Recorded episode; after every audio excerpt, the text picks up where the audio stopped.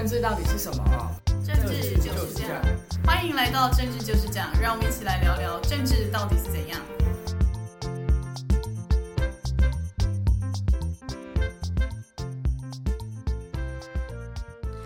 大家好，欢迎回到政治就是这样，我是雨杰，我是南天，大家好。上礼拜呢，我们蓝绿白三大党终于决定他们的母鸡人选，像是国民党的侯友谊终于决定要参选，然后跟柯文哲他也决定要参选，还有两个月前就决定好要参选的赖清德。然后呢，他们在上周六，也就是五二零，这是台湾的总统就职典礼的，就是当天。所以通常各大党啊都会在就是那一天做一些什么事情，例如执政党就会来讲一下我这几年做了什么事，然后要挑战执政党的在野党就会开始攻击执政党。所以呢，上礼拜呢，这三方也都各自有表现。而且他们的表现也都可以再观察看看。嗯，严格来讲，应该是有四个人在当天有一些重要的行程跟活动规划。一个是现任我们的蔡总统，蔡总统那天有一场记者会，那当然是讲了他这七年执政的一些成绩，然后也接受现场记者的提问。当然，记者也特别问到了大小姐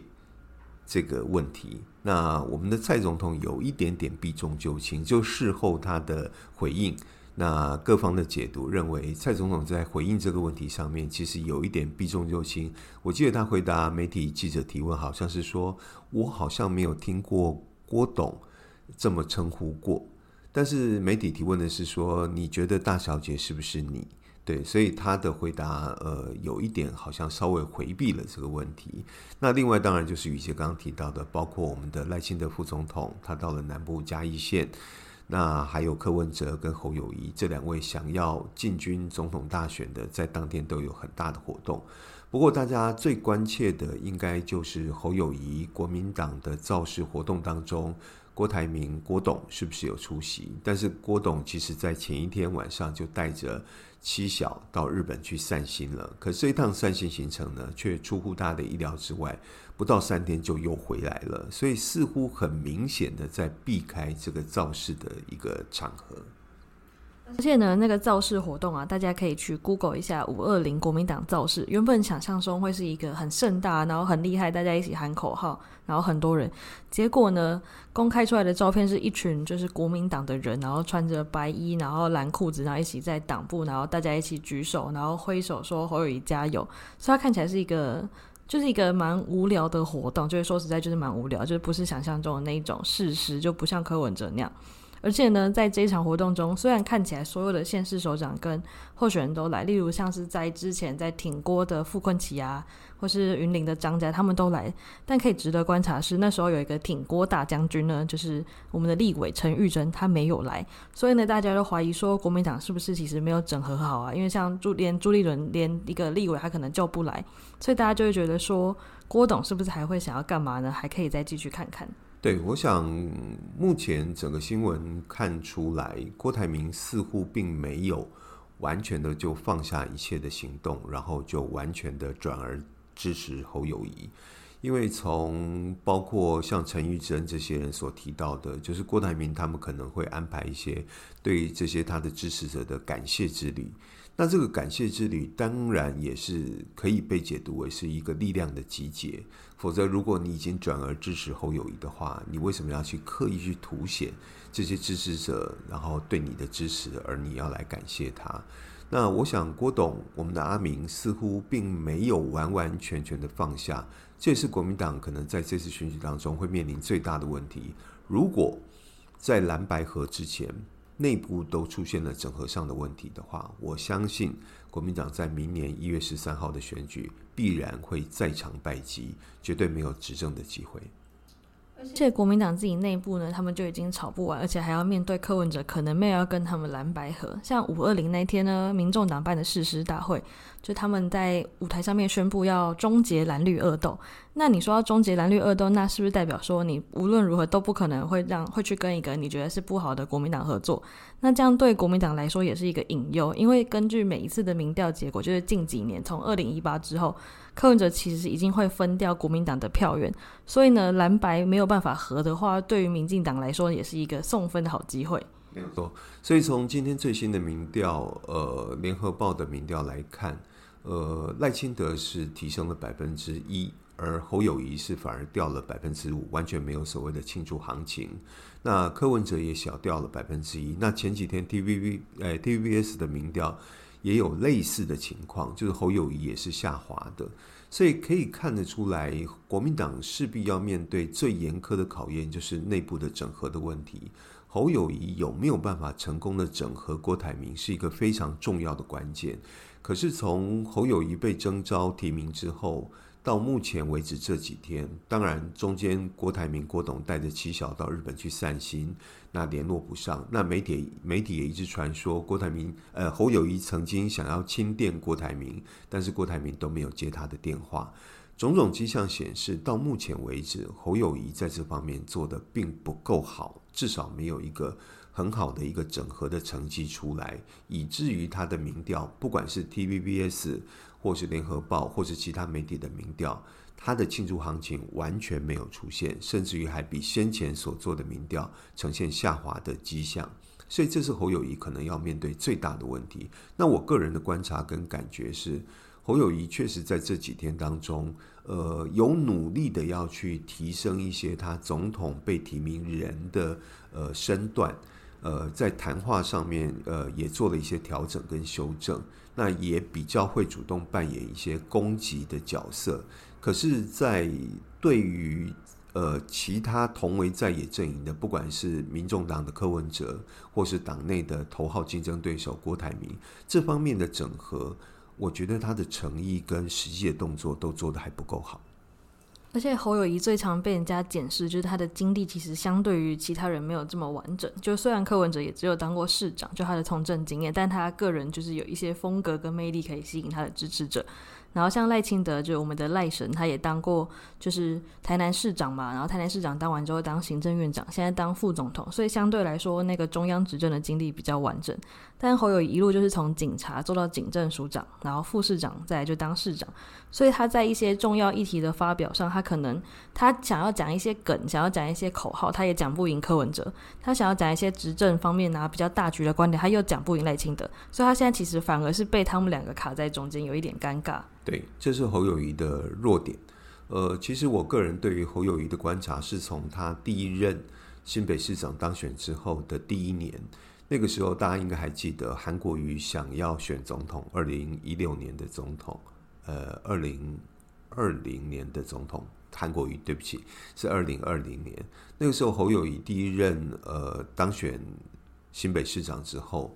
那其实他刻意跟党内的运作，包括跟当时的韩国瑜、韩流都保持一定的距离，可以看得出来，他的目标已经不只是新北市市长的位置，已经在网上看到总统这个位置。所以，其实我个人对他的观察是从那个时候开始。那确实也一年一年，经过了五年多之后，呃，四年多，将近五年的时间，他确实要挑战总统的选举。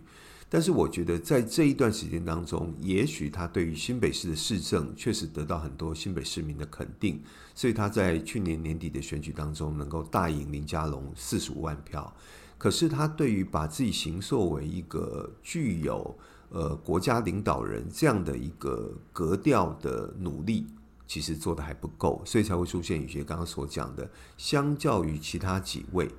他好像显得有，所以依照目前的观察呢，萨卡都的局势看起来已经成为定局。但是呢，像我们的前副总统吕秀莲，他说呢，到正式登记以前呢，会怎样还不知道。例如柯文哲在二零二零那一次要参选的时候呢，他就说什么中选会已经下班，他来不及登记，然后就有点临阵脱逃那种。很奇怪的感觉，就局势弄得很难看，所以他这次到底会不会选到底，其实也不确定。然后是像我们的科技业大佬呢，曹兴诚他就说呢，他觉得柯文哲一定会选到底，因为他这样才可以带动他的民众党血情。那究竟柯文哲的参选是要全党救一人，还是要一人救全党呢？这个我们也还可以继续观察看看。毕竟柯文哲现在还是有稳定的二十几趴支持度，尤其是年轻人。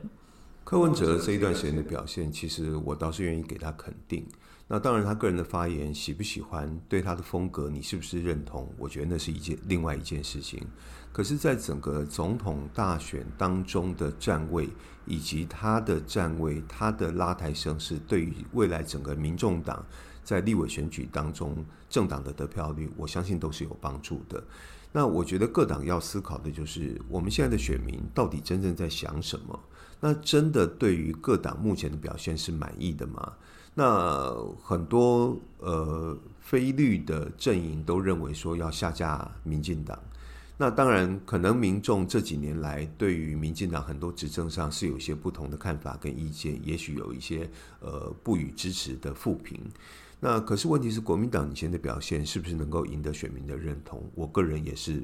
对他存有一些疑虑的。那民众党的部分，柯文哲在两任台北市长当完之后，那目前民众党未来能够赢得多少选民的信心？愿意让他在参与整个中央政治上给予他更大的权力跟机会，这都是未来这几个党重要的考验。那我倒是相当认同我们的前副总统吕秀莲所讲的，在正式登记之前，其实都还会有很多的变化。那郭台铭会不会参选，绝对是一个很大的一个变化，很大的一个因素。那如果郭柯配会形成，或是柯郭配会形成的话，那表示柯文哲一定会参选到底。那如果没有形成这样的一个组合的话，柯文哲会不会自己独立的去参与总统大选，还是最后他会修改策略，然后让整个选票的光环最后回到民众党在立委选举的这些得票跟席次上面？我觉得都是值得观察的。在政治的操作上，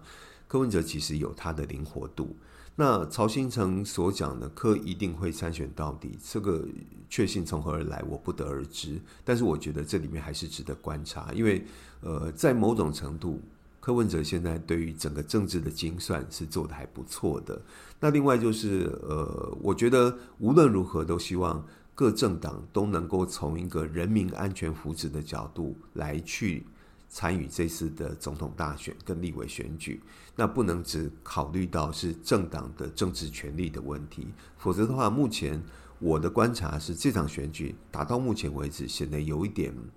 有一点、有点让人家觉得有点觉得很闷，然后觉得僵持在这个地方。那闷跟僵持不是，我觉得不是那个势均力敌的僵持，而是大家都拿不出一些具体的。成绩具体的牛肉，或是具体的好的表现，跟未来的蓝图，可以给选民，让选民来信服。甚至于大家都在比烂，那我们到底是要选二零二四年的总统，跟新一届的立法院，还是要选这些烂苹果，或是我们在做一些乌鸦的选举？这是我个人觉得比较需要去被改变的部分。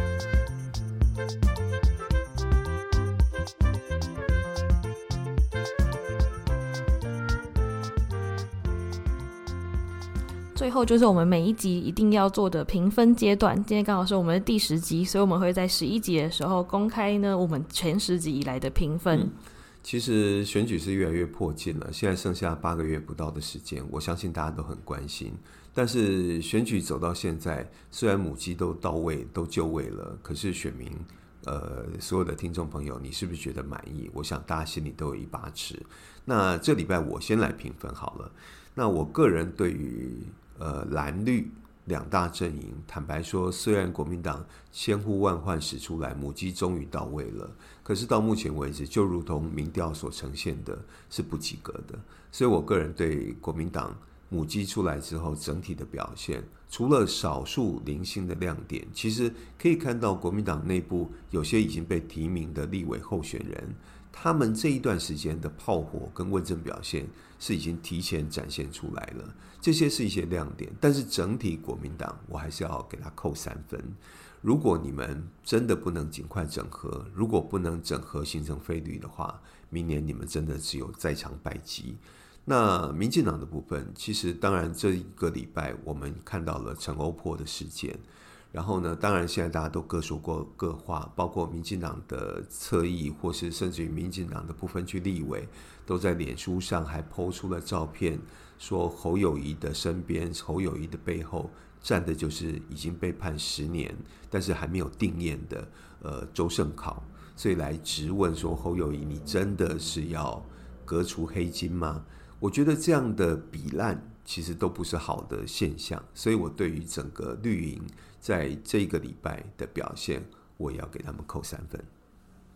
国民党虽然上礼拜决定他们的母鸡侯友谊啊，可是，在看他们各个民代啊，然后可能立法院党团他们开记者会，在炮轰执政党的东西，其实看起来蛮有，就是蛮，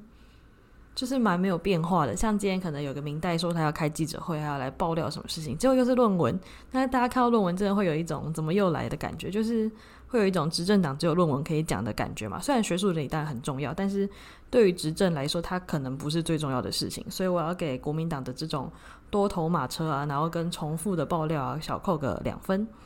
然后至于民进党呢，虽然他们在三月的时候就已经决定是赖清德，可是他们起跑点这么早，可是到现在也没有什么突出的表现。例如看民调最准嘛，就是民调其实一直没有在提升，可能有时候还上上下下、上上下下，这样看起来其实有一点。就算他这么早决定了他的母鸡，那其实好像也跟刚决定的国民党差不多，所以我也要给民进党扣个量。嗯，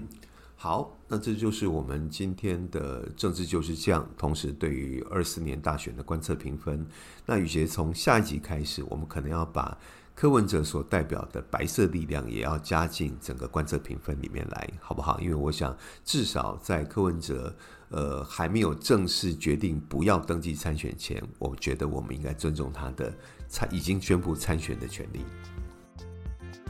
所以呢，我们从下一集呢就会开始加入民众党，就是撒卡都的评分。那我们本集节目就到这边，谢谢大家，谢谢，拜拜，拜拜。